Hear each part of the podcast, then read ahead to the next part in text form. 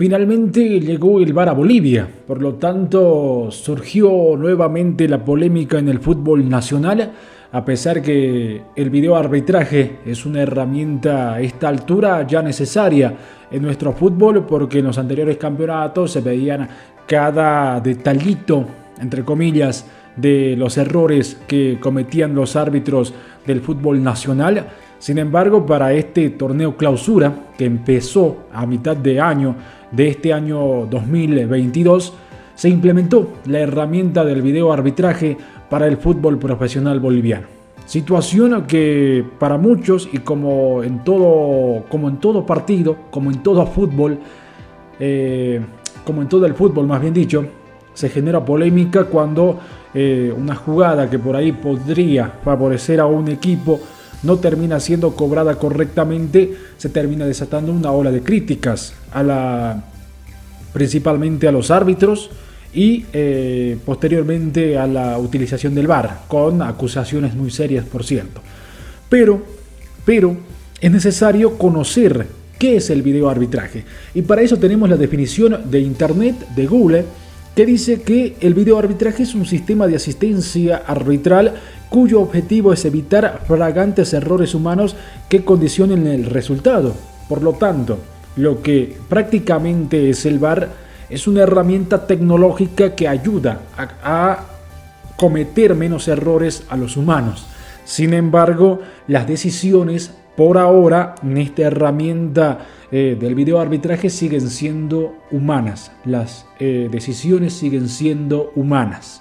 Y por lo tanto, mientras esta herramienta siga siendo así, porque yo espero que en los próximos años eh, esta herramienta va a seguir evolucionando y quizás ya las faltas directamente las marque eh, una computadora o algo por el estilo. Pero mientras tanto lo sigan eh, definiendo y decidiendo las jugadas claves. Una persona, un árbitro, siempre, siempre cuando el error por ahí sea mínimo o, la falta, en este caso, sea mínima, sean milímetros, y se va a generar polémica por parte del equipo afectado. Ahora, bien, en la, utilización del VAR es, eh, hay muchas cosas que me parece que no tendrían que ser así, pero ya está. Ya en todo el mundo se lo utiliza de esa forma y pues eh, no hay nada que hacer. Por ejemplo, las posiciones adelantadas. ¿Qué vas a ganar? Díganme ustedes, porque yo entiendo por posición adelantada cuando un futbolista saca ventaja al defensor porque tiene un paso adelante, medio paso adelante. Pero lo que está o, lo que se empezó a cobrar desde la implementación del VAR es que no puedes tener ni un milímetro adelantado. Y a partir de eso es donde surgen más polémicas todavía, porque en el fútbol boliviano, en el clásico cruceño, hace un par de semanas, se cobraron eh, o se anuló un gol por supuesto offside, que después uno viendo las imágenes proporcionadas por la sala BOR, eh, te genera más dudas todavía. Y a partir de eso, mucha polémica de por medio. Por lo tanto, pero eso es a nivel mundial, entonces no es solamente en Bolivia. Se generó polémica, sí. Ahora otro punto, otro punto que, quiero destacar aquí en este video por Perfil KG, donde los invito a suscribirse, es que eh, a principios en los primeros partidos la sala BOR o los encargados del video arbitraje en Bolivia no estaban proporcionando los audios y videos de las jugadas más polémicas de los partidos, donde eh, ponele, anulaste un gol, bueno, proporcionale eh, el audio y el video eh, al club o, o, hacerlo público, como hace con Mebol con eh, los videos del bar y los audios del bar cuando hay polémica en la Copa Libertadores de América o, o en la Copa Sudamericana. No se lo estaba haciendo en Bolivia hasta que un presidente de Guavirá fue el que denunció esta situación, posteriormente no tuvo respuestas y donde tuvo que actuar el presidente de la Federación Boliviana de Fútbol, haciendo hincapié en que esta situación tiene que ser transparente, por lo tanto le puso un plazo a eh, los encargados del bar para que proporcionen toda esta situación. A partir de ahí se empezaron a ver eh, los videos, se empezaron a escuchar los audios, eh, que, van charlando y que van conversando los árbitros mediante eh, esa revisión que hacen en los partidos. Y bueno, esto seguramente va a mejorar con el correr del tiempo, es lo que se espera, porque como en todo se necesita práctica para eh, de alguna forma ir mejorando y, e ir cometiendo menos errores que puedan eh, causar polémica en Bolivia, porque en Bolivia es así, no, son, no es un país tan bueno futbolísticamente, pero cuando hay polémica y cuando te sentís afectado, inmediatamente te ponen denuncias, y es así directamente, eh, te ponen denuncias, se suspendió árbitros por tres fechas que no van a dirigir eh, en el fútbol boliviano por, por haber cometido, y justamente fue ese error que les marcaba, el tema de un offside, cuando las líneas son milimétricas y el VAR a nivel mundial está cobrándose así. Entonces, si no, cabra, si, si no cambia esta regla desde la FIFA, en todos los países seguirá siendo este problema cada vez que eh, un futbolista tenga la nariz más larga y esté adelantado. Entonces, ya está. ¿eh? Y bueno, a partir de ello, más allá de toda esta situación, el VAR era necesario en Bolivia, claro que era necesario. Y ya lo dije al principio también. Pero ustedes qué piensan, eh? Porque es importante saber aquí en Perfil KG, donde analizamos la pasión y compartimos eh, con ustedes que puedan comentar y que puedan opinar en los comentarios de cuál es su impresión acerca del VAR.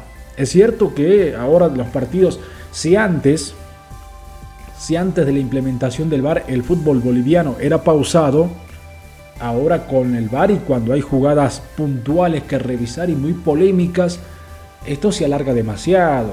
Esto, esto ya es una barbaridad por momentos. ¿eh? Para revisar un offside clarito te, te demoran el partido 2-3 minutos, hasta 5 incluso. Y, en otras jugadas más polémicas se toman el tiempo necesario.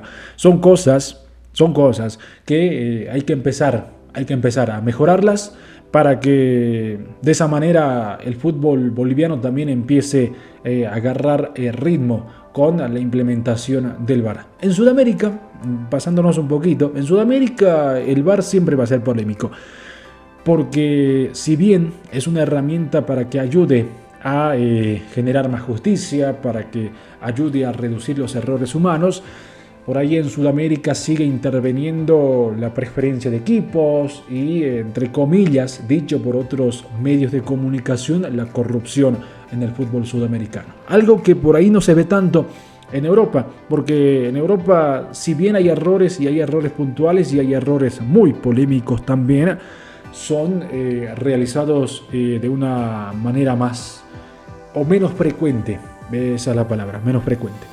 En Bolivia hay partidos o hay situaciones que causaron toda esta disconformidad en, directivos y hay personas implicadas en el club donde se sintieron perjudicados por el video arbitraje y las decisiones que, que tomaron los árbitros. Nuevamente apuntó a los árbitros porque si bien lo, uno no sabe, uno no sabe si lo hace o no lo hace queriendo, porque eso es eh, hablar muy subjetivamente, decir que el árbitro se equivocó porque quiso. No, lo que hablamos aquí es que son decisiones humanas y por lo tanto la interpretación y toda esa situación va a ser diferente de, acuerdo a la percepción de cada persona y es así, y es así en todo ámbito.